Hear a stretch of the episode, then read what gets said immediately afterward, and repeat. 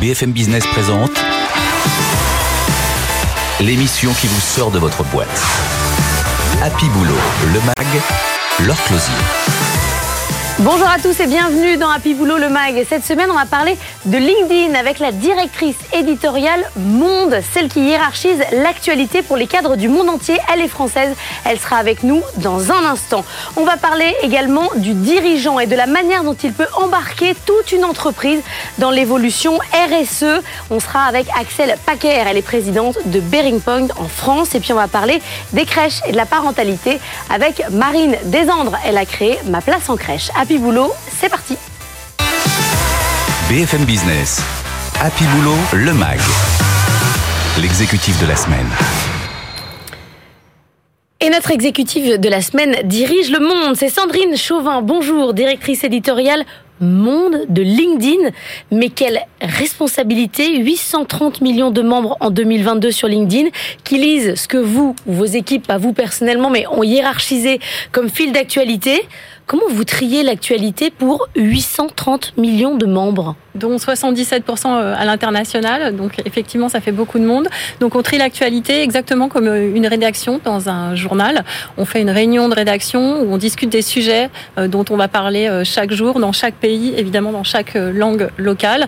Et ensuite, on ajuste. Ensuite, on regarde aussi ce que les membres publient sur la plateforme. Et en fonction de ce qu'ils publient, on fait aussi des couvertures dédiées en fonction des, des conversations qui sont sur la plateforme. Alors j'imagine chez LinkedIn qu'il y avait toute une flopée de, de candidats et de candidates. Qu'est-ce qui fait qu'ils ont choisi une française? euh, ils ont choisi une française euh, parce que j'étais une des premières euh, éditrices et journalistes à l'international, puisque j'ai commencé avec quelqu'un qui était en Inde et avec quelqu'un qui était au Brésil.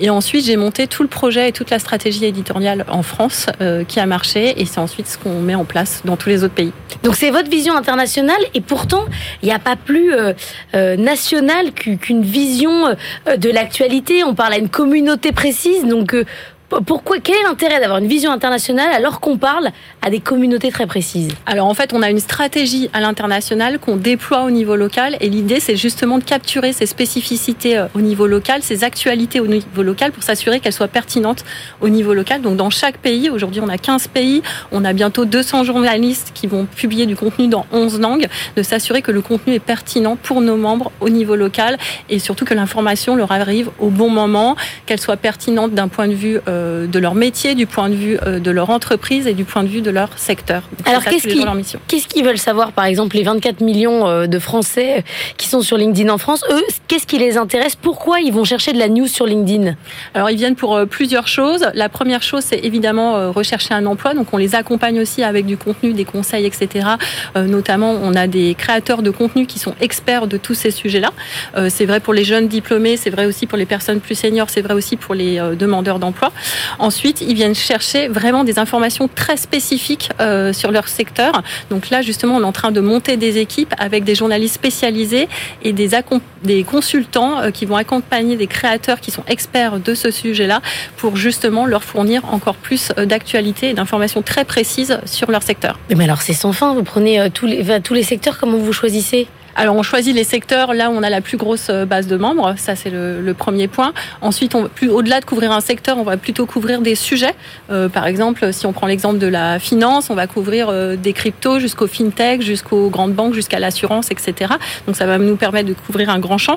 Et ensuite, au-delà du travail journalistique qui va être fait, notre mission, c'est quand même du journalisme conversationnel, c'est-à-dire qu'on euh, fait une conférence de rédaction qui est aussi basée sur ce que les membres produisent et de mettre en avant ce que, ce que les experts, ce que les membres produisent. Donc c'est ça la principale mission, ce qui nous permet de ne pas avoir des experts de X ou Y sujet, mais de s'appuyer sur ce réseau euh, d'experts euh, au niveau français, mais aussi au niveau international. Donc c'est du journalisme, mais sans fin en fait, avec une source infinie. Avec une source infinie, les 830 millions de membres dont vous parlez. C'est quoi le sujet qui marche le mieux dans le monde? Là euh, le sujet environnement euh, marche euh, très très bien.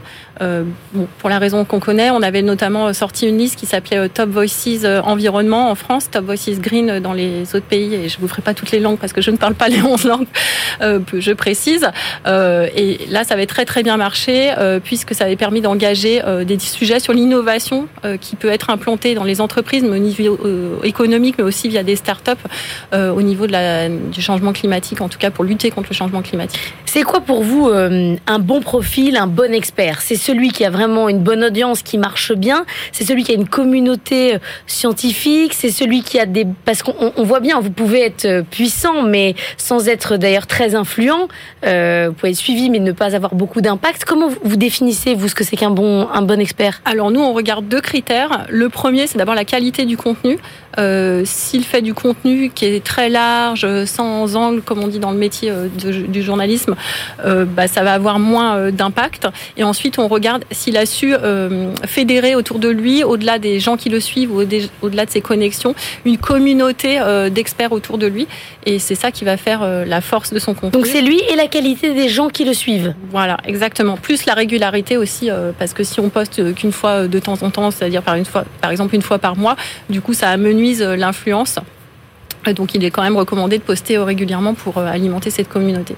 Et dans ce que vous, vous choisissez de faire remonter comme contenu, vous vous dites, euh, je fais un peu de politique, un peu d'expert scientifique, si on prend l'environnement par exemple, ou vous dites, je regarde ce qui marche, et puis après je fais un petit tri Alors, non, on regarde pas, on regarde pas spécialement euh, ce qui marche, même si en fait on, on collecte des données euh, sur LinkedIn avec les contributeurs qui reçoivent le plus d'engagement.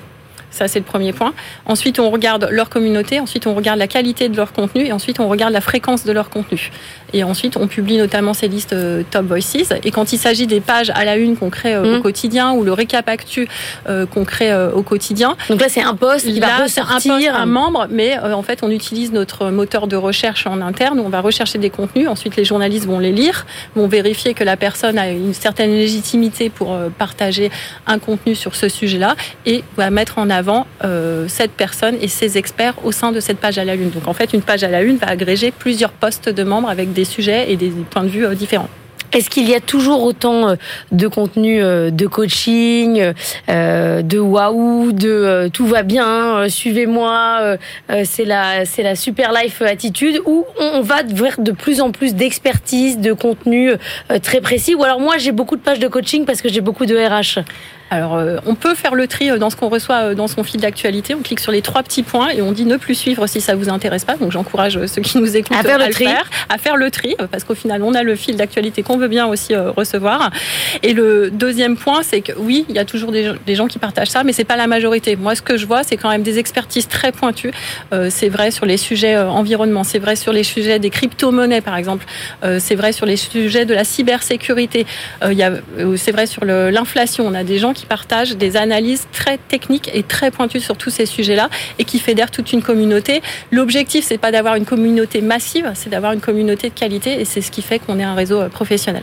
Est-ce que vous encouragez tout le monde à s'exprimer sur LinkedIn sur son expertise ou finalement à un moment ça peut être contre-productif parce que je suis pas forcément le meilleur expert que je croyais être et en fait je me donne une vitrine qui peut-être n'est pas positive. Alors je pense que c'est toujours bien de s'exprimer sur son domaine d'expertise. Après une expertise c'est quoi? Il y a plusieurs paramètres. Ça peut être euh, son actualité euh, liée à son activité professionnelle, ça peut être l'actualité de son entreprise, ça peut être une actualité aussi un peu plus large qui concerne ce secteur et qu'on a envie de partager euh, avec le reste de son réseau pour les accompagner et leur permettre de faire de la veille.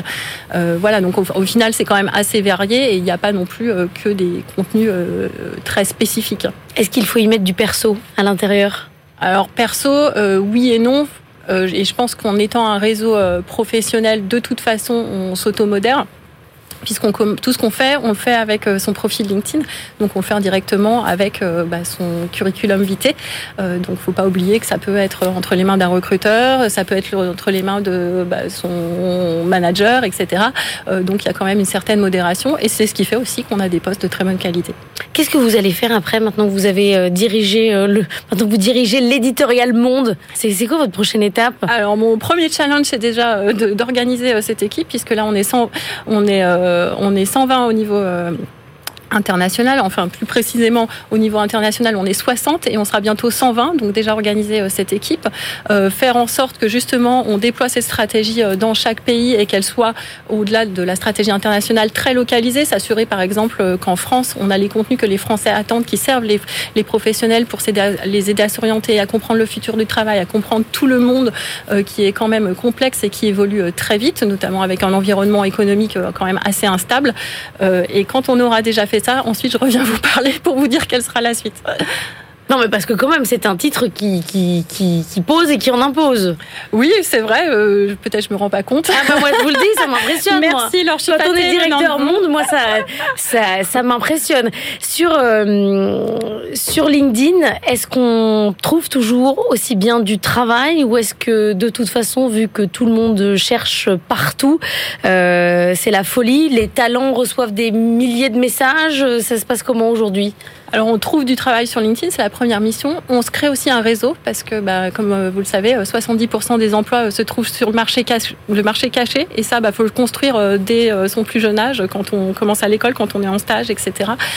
Pour justement s'appuyer sur son réseau pour pouvoir trouver un emploi. Et ensuite, on construit une carrière. Ça veut dire quoi construire une carrière? Vous parliez de mon titre. Ça veut dire bah, avoir des objectifs, chacun qui sont plus ou moins personnels selon les gens, pour voir où est-ce qu'on a envie d'aller, dans quel secteur on a envie de, travailler, de, travailler, euh, comment on a envie d'organiser sa vie pro, sa vie perso, etc. Et en fait, il y a plein d'opportunités qui sont sur la plateforme. Et si on est entrepreneur, évidemment, euh, bah, ça permet euh, d'avoir des missions, d'entrer en contact avec des clients, etc. Donc il y a plein de On fait du business sur, sur LinkedIn On peut faire du business sur LinkedIn. D'ailleurs, c'est très utilisé pour trouver des missions. C'est aussi pour ça que les créateurs de contenu publient. ils ont une communauté qui leur permet ensuite de... Est-ce que vous allez rémunérer un jour les créateurs de contenu alors, on rémunère déjà euh, les, créateurs, en tout cas certains, via un programme qui s'appelle le Creator Accelerator Programme, donc le programme d'accélération des créateurs en bon français euh, dans le texte. Euh, qui a un, programme doté de 25 millions de dollars euh, qu'on a mis en place euh, en Inde. on vient de le lancer au Brésil et au Royaume-Uni. Vraisemblablement bientôt en France. Pareil, je reviendrai dès qu'on a le scoop à vous annoncer. Et on rémunère les créateurs à hauteur de 15 000 dollars. Mais ça sera des, des, cibles, des gens. Ça sera des cibles. Faudra candidater et ensuite il y aura un jury et ensuite ils seront accompagnés pendant 20 semaines. Donc comme des influenceurs internes. Comme des influenceurs qui sont pas internes, hein, c'est pas des gens chez LinkedIn. Mais définis quoi. Soit choisi par vous en tout cas. Voilà, choisi par nous. Et ensuite, bah, ce programme, il sera relancé euh, chaque année avec des nouvelles. Euh, c'est une sorte euh, d'incubateur. Des, exactement. C'est un incubateur de, créateurs de contenu sur la plateforme. Et vous n'allez pas rémunérer le like? Non, on va pas ça, rémunérer pas prévu. le like. C'est pas prévu, ça n'a jamais été fait, il n'y a pas de raison que ça vienne. Et j'ai un petit scoop pour vous, puisque vous me demandiez comment on gère les créateurs, les contenus, etc. On lance cette semaine un, un nouveau format qui s'appelle En Bref, qui est un récapitulatif de l'actualité où justement on va continuer à mettre en avant euh, les créateurs euh, chaque jour et aussi euh, les journalistes qui publient du contenu de qualité et qui peuvent être intéressants pour nos membres. Donc je vous invite à suivre LinkedIn Actualité. Merci pour ce scoop. Sandrine Chauvin, directrice éditoriale Monde de LinkedIn. On vous laisse à votre à la direction de la planète. Moi, ce titre m'impressionne, franchement. On va continuer à parler des ressources humaines ensemble, à parler d'exemplarité des dirigeants. BFM Business. Happy Boulot, le MAG. Better Together. Et on va parler des dirigeants et de leur capacité à embarquer leurs équipes derrière eux. On est avec Axel Paquer. Bonjour, vous êtes président de France chez Bering Pong, co-auteur du rapport Enseignement supérieur et recherche. Il est temps d'agir. On va parler de la responsabilité du dirigeant, de sa capacité à emmener ses équipes. On parle souvent d'un dirigeant qu'on veut exemplaire, qu'on veut... Euh, avoir envie de suivre en toute, en toute, en toute circonstance, est-ce qu'on lui en demande pas un peu beaucoup? Alors on en demande beaucoup aux dirigeants, mais parce qu'on en demande aussi beaucoup à l'entreprise aujourd'hui, parce qu'on a conscience que l'entreprise est une entité clé pour euh, mesurer l'impact social et environnemental que cette entité, que l'ensemble de ses collaborateurs peuvent avoir sur euh, leur écosystème, sur la planète, sur euh, leurs collaborateurs. Et donc, quelque part, le dirigeant à la tête de l'entreprise, il ne peut plus euh, nier cette responsabilité qu'il a en tant que dirigeant.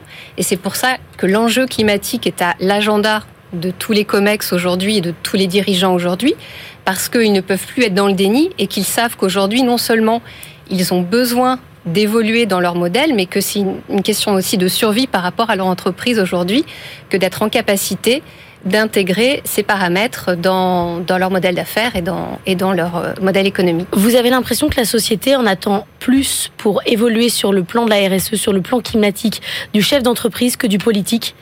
On a l'impression que c'est là que ça va se passer? Alors, en tout cas, euh, l'un n'ira pas sans l'autre et on a besoin des deux. Mais le dirigeant d'entreprise, il a une capacité d'action euh, directe et indirecte en mesurant à la fois son empreinte carbone et tout l'impact de son activité sur l'ensemble de sa chaîne de valeur, non seulement sur ce qu'on appelle son scope 1 et 2, donc euh, ses activités directes, euh, l'énergie, mais également son scope 3, donc tout son écosystème, ses fournisseurs. Et c'est aujourd'hui ce qui est demandé euh, aux, aux entreprises. Et au-delà des obligations réglementaires, les dirigeants d'entreprise savent qu'ils doivent anticiper ces évolutions et être en capacité non seulement de mesurer aujourd'hui leur empreinte carbone, mais de piloter leur activité en ayant euh, cette boussole de quel sera l'impact de mes décisions d'aujourd'hui sur euh, demain, sur l'environnement de demain, sur les générations futures. Aujourd'hui, ça fait partie des décisions d'investissement. Ils en sont tous là, c'est-à-dire qu'il n'y a plus besoin de convaincre, on va euh, discute pas sur la question du réchauffement climatique, on en est déjà à ceux qui ont considéré leur scope et ils en sont à voir plus loin. On n'en est pas. Je, je m'explique. Euh, j'ai pas encore fait mon bilan carbone parce que j'ai pas très envie en fait de, de connaître mon impact. Alors, ils, ils ont déjà fait ce, ce bilan-là? Alors, je pense que la prise de conscience, elle est déjà là. Euh, maintenant, le comment, euh, beaucoup de choses restent à faire. Chez Bearing Point, on a mené une étude fin d'année 2021 où on s'est rendu compte que 80% des entreprises aujourd'hui ne sont pas capables de mesurer leur scope 1 et 2. C'est pas qu'elles ne le souhaitent pas, c'est qu'elles ne voient pas comment comment être en capacité justement de, de traiter ces éléments. C'est pour ça qu'on leur propose aujourd'hui une solution qui leur permet déjà de mesurer euh, leur empreinte carbone sur tout le scope 3, donc euh, fournisseurs inclus. Et c'est le point de départ, je dirais, de la prise de conscience déjà de connaître euh, son, son, bilan carbone. Et, et, ensuite, bien évidemment, aller au-delà et, et, travailler sur le comment, la feuille de route, les actions. Euh, non, je ne vais pas vous dire que c'est fait aujourd'hui et qu'il ne plus rien reste à faire, mais en tout cas, la prise de conscience est là et le dirigeant ne peut plus nier sa responsabilité. Et il n'y a pas parfois, face à ce bilan, un petit peu de, pas de déception face à son propre bilan, mais en se disant le, le travail est immense. Et colossal. Oui, le travail est colossal et ça peut être, euh, ça peut être effectivement d'une telle envergure que ça peut effrayer. Mais en même temps, encore une fois, au niveau de l'entreprise, on a une capacité d'agir, une capacité d'action. Et non seulement on a cette capacité, mais aussi aujourd'hui, c'est un besoin qui est demandé par les collaborateurs. Oui. Les collaborateurs sont extrêmement exigeants et attentifs sur justement l'action de leur entreprise, qui est demandée par les clients. Et aujourd'hui, les clients, ils opèrent des choix, ils arbitrent euh, en fonction justement de la capacité qu'a une entreprise euh, d'agir de manière responsable et, en fonction de, de l'opinion dans son ensemble. Donc c'est pour ça que la responsabilité, elle est réelle et les dirigeants savent qu'ils ne peuvent plus euh, reculer. Après, effectivement, le comment, euh, reste euh, plein et entier. Donc aujourd'hui, pour vous, le dirigeant, une fois qu'il a fait son, son, son bilan et qu'il sait à peu près où il en est, il doit être euh, honnête avec l'ensemble de l'entreprise et, et, dire voilà, voilà quel est le plan, voilà ce que nous allons faire. Nous allons tous aller dans ce sens parce que c'est notre responsabilité individuelle et collective. Exactement, et ça, ça n'est plus la responsabilité d'une seule partie de l'organisation. Vous mentionniez tout oui. à l'heure la RSE. Ça doit irriguer l'ensemble des fonctions de l'entreprise. Donc, pour vous, ça ne veut plus rien dire avoir une direction RSE Ça suffit pas aujourd'hui. Ça doit toucher toutes les fonctions. Ça peut être piloté de, depuis une direction RSE, mais ça touche toutes les fonctions. Ça touche les opérations, le commercial, la finance, les ressources humaines. Toutes les fonctions de l'entreprise doivent être impliquées.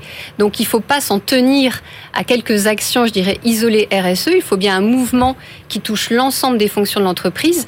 Et c'est aux dirigeants de l'impulser et de s'assurer effectivement que l'ensemble de, des fonctions de son entreprise sont bien euh, embarquées dans, dans, cette transformation. Mais il y a quelque chose qui a changé, c'est que c'est facile d'emmener les collaborateurs désormais sur ce sujet-là. C'est presque, euh, c'est presque leur demande à eux. Oui, c'est presque leur demande, mais au-delà de la demande, une fois que vous devez passer à l'action, ça nécessite aussi des choix qui peuvent avoir un impact sur le quotidien d'un certain nombre de collaborateurs. Et après, comme tout changement, ben c'est perturbateur, c'est anxiogène, donc ça aussi c'est un accompagnement. Mais vous avez raison, la volonté et la demande des collaborateurs sont réelles et aujourd'hui c'est un atout pour un dirigeant que de transformer son entreprise, sachant qu'il saura utiliser quelque part la motivation de ses collaborateurs pour, pour cette transformation. Vous prenez la transparence totale sur la question du bilan carbone? Bien sûr. Et vis-à-vis -vis des collaborateurs, je veux dire. Bien sûr, et sans attendre, sans attendre les obligations réglementaires. Je vais vous citer un exemple chez Bearing Point. On a défini en fait notre réduction carbone. On a défini un objectif par collaborateur et on le suit. Et ça fait partie de notre accord d'intéressement aujourd'hui.